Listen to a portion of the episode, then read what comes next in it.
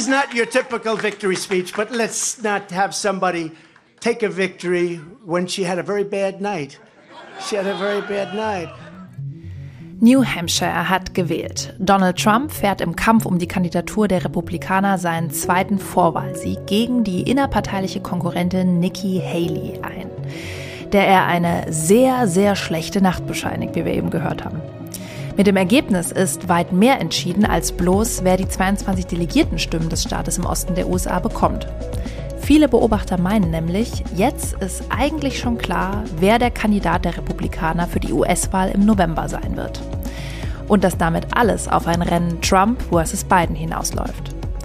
Ob das stimmt, das frage ich heute im FAZ-Podcast für Deutschland unseren Politikchef Andreas Ross.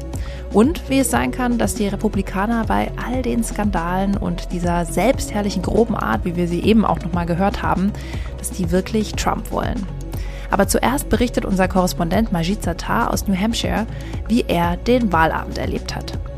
Und damit herzlich willkommen beim FAZ-Podcast für Deutschland. Heute ist Mittwoch, der 24. Januar. Mitgearbeitet an dieser Folge haben Kevin Gremmel und Christopher Nagor.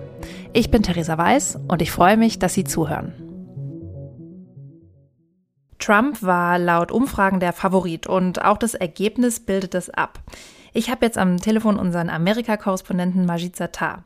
Er hat für uns die Lage im Blick. Seine aktuelle Analyse des Wahlergebnisses verlinke ich auch in den Shownotes. Herr Sattar, erwische ich Sie eigentlich noch in New Hampshire? Jawohl, bin noch im Hotel. Breche später erst auf. Dann geht es wieder nach Washington? Genau. Alles klar. Und wie nehmen Sie die Stimmung in der, in der Stadt so wahr? Wie war es gestern Abend?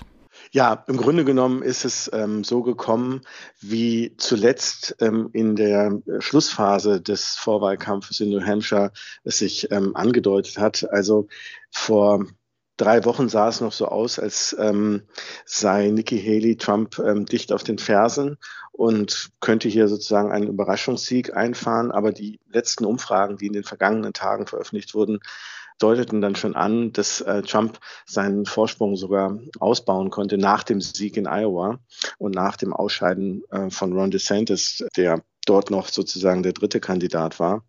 Und so kam es dann auch. Trump hat nicht nur deutlich über 50 Prozent erhalten, sondern Nikki Haley mit etwa 10 Prozentpunkten hinter sich gelassen.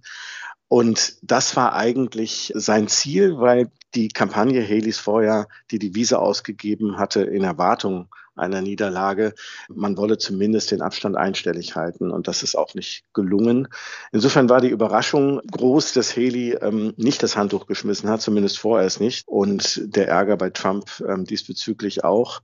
Ich glaube aber, dass da noch nicht das letzte Wort geredet ist. Da werden sicherlich einige Großspender sich in den nächsten Tagen zu Wort melden und Nikki Haley bedeuten, dass sie kaum noch eine Perspektive hat, ähm, mhm die Präsidentschaftskandidatur zu erhalten. Ja. Und wie hat sich Trump, der Sieger, denn so an dem Abend geriert?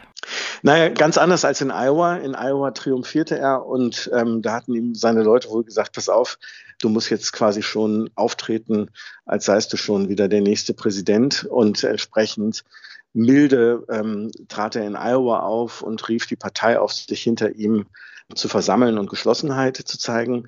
Gestern in ähm, New Hampshire war er dann doch regelrecht verärgert, dass ähm, Haley sich so kämpferisch zeigte und sagte, die Vorwahlen seien noch nicht gelaufen und sie werde jetzt sozusagen alle Kraft für den Wahlkampf in, in South Carolina einsetzen. Das hatte er nicht auf der Rechnung. Er wollte längst sich auf das Rematch mit Joe Biden konzentrieren und sich nicht noch mit äh, weiter mit Nikki Haley herumschlagen. Aber wie gesagt, das, das ist eine Frage, die jetzt in den nächsten Tagen, glaube ich, geklärt wird. Hm, okay, ja, da bleiben Sie weiter für uns dran.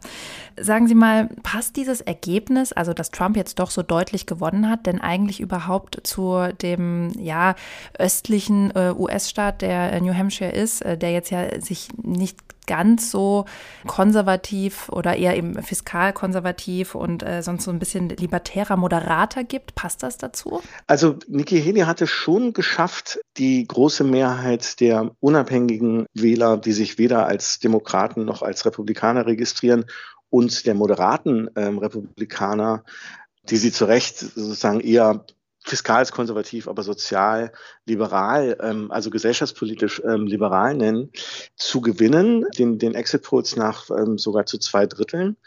Aber Trump hat es halt geschafft, die äh, Republikaner, die registrierten Republikaner, kräftig zu mobilisieren. Und die Partei gehört ihm. Und die Partei ist sozusagen, ähm, steht geschlossen hinter ihm. Und deshalb hat es für Nikki Haley nicht gereicht. Die, die Republikaner sind eben nicht mehr, auch in New Hampshire und auch in New England, insgesamt nicht mehr die Partei, die sie hier einst waren, die sogenannten Rockefeller-Republikaner.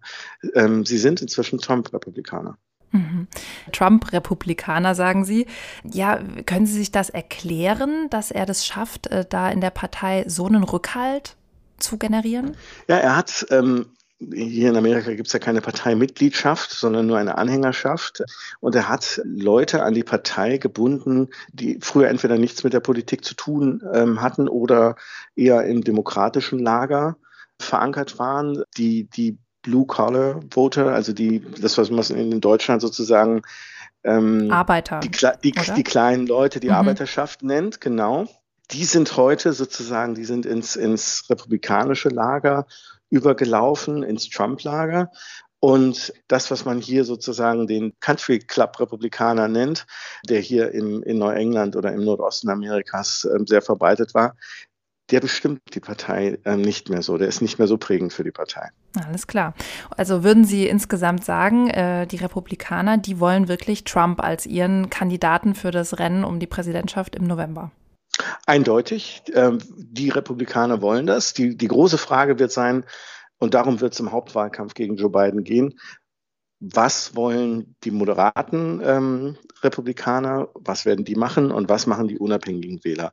Das wird die ähm, umkämpfte Wählergruppe in der Mitte sein.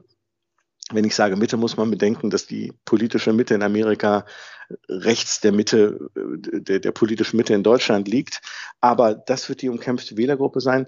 Joe Biden hat allerdings nicht nur dieses Problem, diese Gruppe zu ähm, umwerben, sondern er muss auch seine Stammwählerschaft ähm, mobilisieren, die momentan noch nicht sehr motiviert ist. Also die afroamerikanischen Wähler und auch die Jungwähler ähm, da hat er noch ähm, eine Menge Arbeit zu leisten. Mhm. Da hat er noch einiges vor sich, sagt Majid Sattar. Vielen Dank für Ihre Zeit. Sehr gerne. Die Republikaner wollen mit Donald Trump ins Rennen um die 47. Präsidentschaft gehen. Das sagt Majid Sattar. Er hat Fans und er scheint mit seiner Haut drauf Mentalität die beste Chance für die Republikaner zu sein. Dass er viel Unterstützung innerhalb der Partei bekommt, das hat auch George Weinberg von den Republicans Overseas vor einigen Tagen im Polit-Talk Maischberger deutlich gemacht. Äh, er war vier Jahre schon Präsident und gab es da äh, irgendwelche diktatorische Maßnahmen, hat Politik, deutsche Politik darunter gelitten. Außerdem, dass er die Bundesrepublik aufgefordert hat, die zwei Prozent Bruttoinlandsproduktes für die Bundeswehr und für die Verteidigung äh, aufzubringen. Er hat es doch gut gemacht. Tja, so gehen die Einschätzungen auseinander. Ganz im Inneren der Republikaner wohl auch, denn aus Kreisen der Republicans Overseas und der Republicans Abroad habe ich gehört, dass sich keineswegs alle so einig sind, dass es ziemlich einen Streit gibt, welcher Kurs und welcher Kandidat jetzt der richtige ist. Vor dem Mikro wollte sich aber keiner äußern, vielleicht um nach außen Stärke zu demonstrieren. Ja, aber auch die Frage, ob Haley jetzt praktisch schon verloren hat oder nicht, da scheiden sich auch die Geister. Sie selbst sagt nämlich das hier. Now you've all heard the chatter among the political class. They're falling all over themselves saying this race is over. Well, I have news for all of them.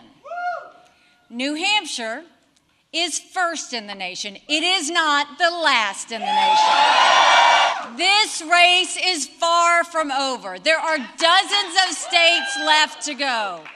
Nikki Haley hat in New Hampshire verloren, aber nicht so haushoch wie befürchtet. Und sie selbst sagt, sie kämpft weiter, dass das Rennen für sie längst nicht entschieden ist.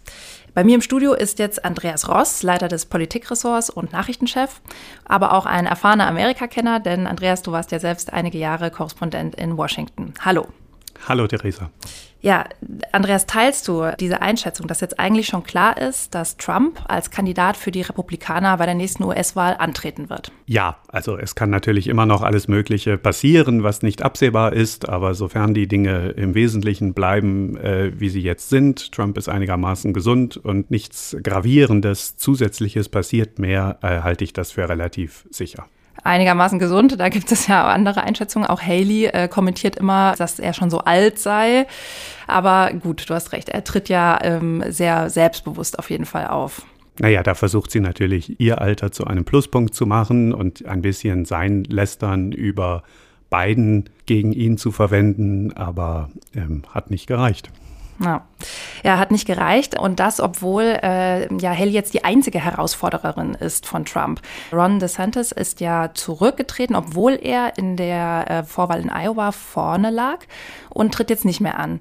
Was er lag du? vor Haley, aber nicht vor Trump natürlich. Ne? Genau, ne? ja, ja, genau, sowas gemeint. Genau, also er lag ähm, vor Haley. Aber was denkst du, warum hat er das gemacht, DeSantis? Warum ist er zurückgetreten? Naja, diese beiden, die noch irgendwie nennenswert im Rennen waren, haben sich ja an einem wesentlichen Punkt unterschieden. Haley hat sozusagen die Leute, die Trump verhindern wollen, angezogen und DeSantis hat sich ja mehr als Vollender der Trump-Revolution dargestellt. Also ganz schlicht gesagt, war sozusagen DeSantis Pitch zu sagen, ihr kriegt Trump ohne das Trump-Chaos.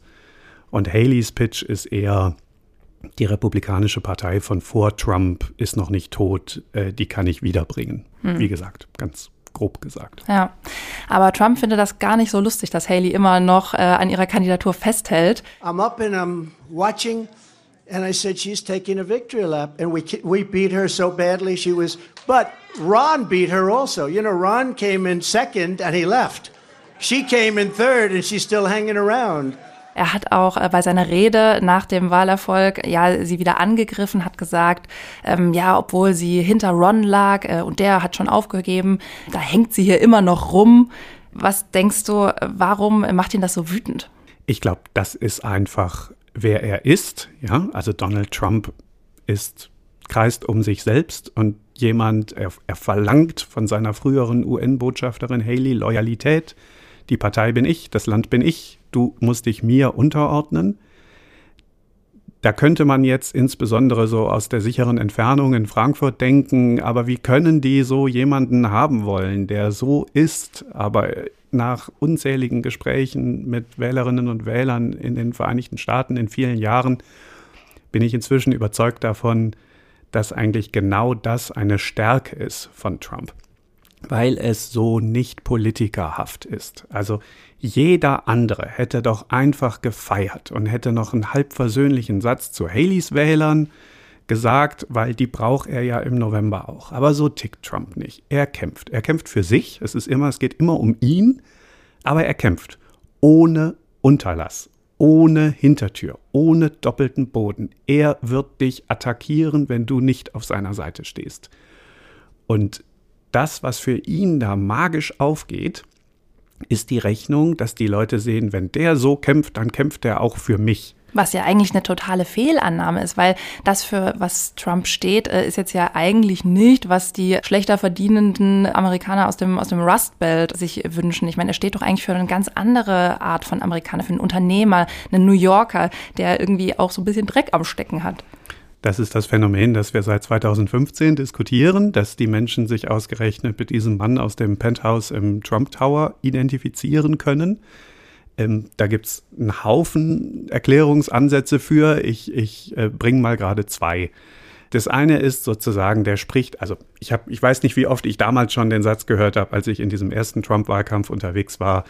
Äh, er spricht aus, was ich jeden Abend in den Fernseher reinschreie. Ja, also einfach dieses, dieses ungehobelte, grobe, ich will die Islamisten hier nicht, ich bombe denen die Scheiße aus dem Leib und so, so. Einmal das.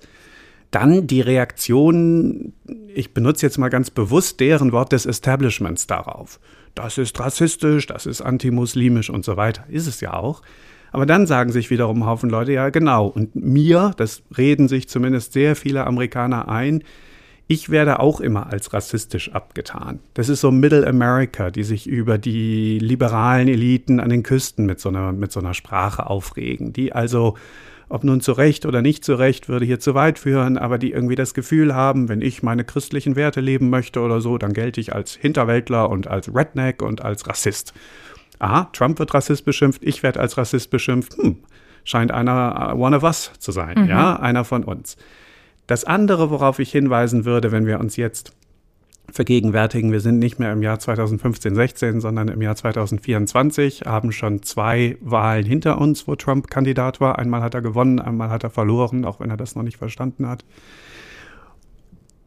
Da habe ich inzwischen 74 Millionen Amerikaner, die 2020 Trump gewählt haben. Viel mehr als jemals einen anderen republikanischen Präsidentschaftskandidaten gewählt haben. Hat nicht gereicht. Biden hatte sieben Millionen Stimmen mehr diese Leute verteidigen ja auch sich selbst, ihre Entscheidung von 2020, indem sie sagen, der ist einer von uns. Also wenn man von früh bis spät beschimpft wird dafür, dass man den, na, es gibt ja kein Wort, das nicht benutzt wird, ähm, nehmen wir mal den Faschisten Trump gewählt hat, und der verteidigt sich so sehr, dann kann ich mir natürlich auch einreden, dass er damit auch meine Entscheidung, ihn Joe Biden vorzuziehen, von vor vier Jahren und vielleicht auch von vor acht Jahren, auch vorzieht. Auch wenn es vor acht Jahren noch viel mehr Leute waren, die gesagt haben, ich wähle Trump nicht, weil er so ist, sondern mhm. obwohl er so ist. Ich will Hillary Clinton verteidigen. Und diese, ja.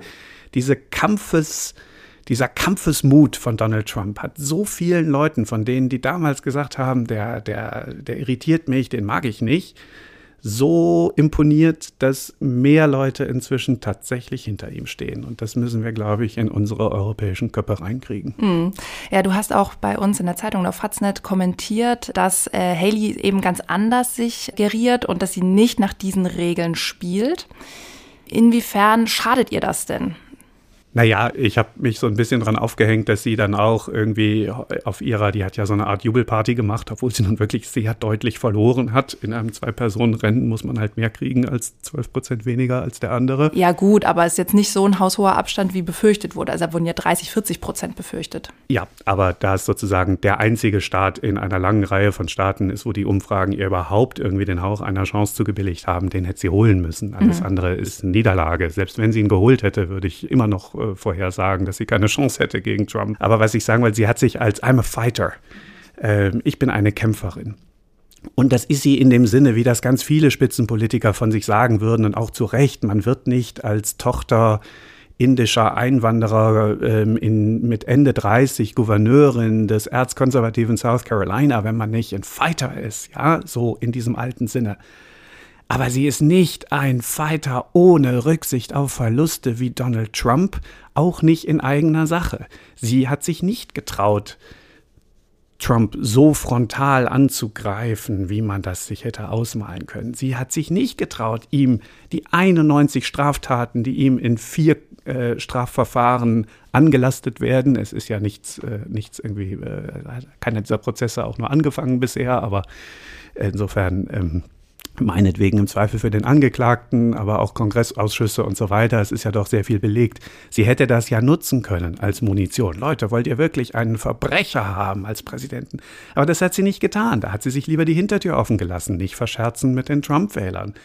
Ob sie mal gedacht hat, der macht mich zum Vizepräsidentenkandidat? Vielleicht hat sie nur an die Zeit, sie ist ja dann immer noch einigermaßen jung für amerikanische Verhältnisse jedenfalls. Hm äh, wenn, wenn eine weitere mögliche Trump-Amtszeit vorbei wäre, aus irgendwelchen Gründen. Die Leute spüren das, die Leute mögen das nicht mehr. Das mögen sie am Trump. Der lässt sich keine Hintertür offen der verlässt verbrannte Erde und holt damit immer noch Abermillionen Menschen ab. Ja, ja, so stellt sich's dar. Ein Blick noch mal ein bisschen aufs große Ganze, denn eigentlich ist jetzt ja diese Vorwahl, über die wir heute auch reden, ähm, eben nur ein ganz kleiner Mosaikstein auf dem Weg zum großen Rennen im November. Jetzt sieht dann so aus, als würden dort Trump und Biden sich gegenüberstehen. Du hast vor kurzem mal geschrieben, Trump ist Bidens größte Chance. Warum und ähm, was denkst du, wie wird es ausgehen? Ich glaube, der aufmerksame Podcast-Hörer hat das hier auch schon mal von mir gehört. Die ähm, Meinung vertrete ich seit einer Weile. Es ist, glaube ich, so, dass wir uns sehr weitgehend von der Vorstellung der Wechselwähler verabschieden müssen. Ähm, jeder Amerikaner hat eine Meinung über Joe Biden, jeder Amerikaner hat eine Meinung über Donald Trump.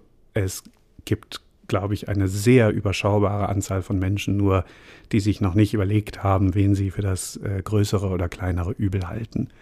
So, wenn das nicht ausschlaggebend ist, und es war auch 2020 nicht ausschlaggebend, es gab einfach diese Menschen, die 2016 Trump gewählt haben und dann zu beiden gegangen sind, die gab es nicht in nennenswerter Anzahl.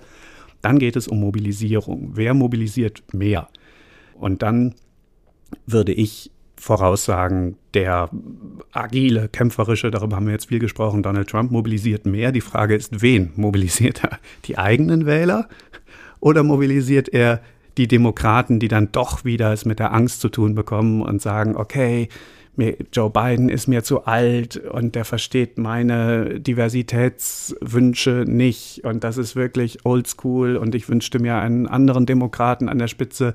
Aber bevor wir nochmal vier Jahre Trump kriegen, Herrgott, dann raff ich mich nochmal auf und gehe zur Wahl, ja. halte mir die Nase zu und mache ein Kreuz bei Joe Biden. Trumps Anhänger werden ihn wählen, das reicht nicht. Äh, er braucht dann schon auch noch Leute, die jetzt keine Die Hard MAGA Make America Great Again Anhänger von ihm sind. Und sagen die vielleicht, hm, ja, der wird bald wahrscheinlich verurteilt, dann hätten wir einen Straftäter als Präsidenten. Das hatte ich mir dann trotz allem nicht vorgestellt für unser Land. Ich gehe nicht so weit, Biden zu wählen, aber ich bleibe mal zu Hause. So, und das ist Bidens Chance. Ähm, man wünschte sich natürlich, ähm, es sähe anders aus und es ist natürlich auch nicht das vollständige Bild, aber für mich ist es der entscheidende Faktor. Ja. Und denkst du nicht, dass die Demokraten uns vielleicht doch noch mit einem anderen Kandidaten überraschen könnten? Na, also das wäre jetzt so langsam äh, wirklich spät. Also so bis äh, im Dezember hätte ich gesagt, ich halte es für unwahrscheinlich, ich schließe es nicht aus, äh, solange sich an Joe Bidens Gesundheitszustand oder ansonsten nichts Dramatisches ändert, halte ich das für ausgeschlossen. Das hieße ja, Vorwähler zu ignorieren, zu entrechten, also Vorwahlen abzuhalten, wo dieser andere Name des äh, Weißen Ritters äh, oder der Weißen Ritterin oder wahrscheinlich wäre es keine Weiße, wie auch immer, dann, dass der gar nicht auf den Wahlzetteln stünde und dass sich also ein Partei-Establishment zusammensetzt und auf der Convention im Sommer in Chicago dann plötzlich einen anderen Kandidaten aus dem Hut zieht. Also wenn ich gegen einen Die-Hard Populisten ins Rennen gehe, würde ich ihm diese Vorlage vielleicht lieber nicht bitten, dass sie sagen, denen die Demokraten interessiert es überhaupt mhm. nicht, was ihr im Volk denkt. Die machen einfach, wen sie meinen. Ja, okay, alles klar. Es bleibt spannend. Wir beobachten das weiter und ich danke dir sehr, dass du heute bei uns hier im Studio warst. Andreas Ross. Wie immer sehr gern. Das Rennen zwischen Nikki Haley und Donald Trump ist also entschieden, sagt Andreas Ross. Wer dann am Ende Präsident der Vereinigten Staaten wird, das ist dagegen noch offen, je nachdem, wen Trump mit seiner kämpferischen Art mobilisiert. Auf Faznet erfahren Sie in unserer Rubrik Wahl in den USA immer alles Neue zum Thema. Tja, und während die Wahl in den Vereinigten Staaten die Menschen hier und dort in Atem hält, da gibt es auf unserer Seite des Atlantiks auch noch viele andere brennend interessante Themen. Und das sehen auch Sie so, liebe Hörerinnen und Hörer. Wir haben wieder viel Post von Ihnen bekommen und das freut uns. Und es bleibt dabei. Die Bauern spalten. Das gilt für die Gesellschaft wie auch für Sie, unsere Hörer. Wolfgang Zeitler aus München schreibt nach der Sendung von Montag mit der Jungbäuerin Theresa Schmidt, er fand den Podcast sehr gut, ausgewogen und es werde klar, was zu tun sei, um die Situation zu verbessern.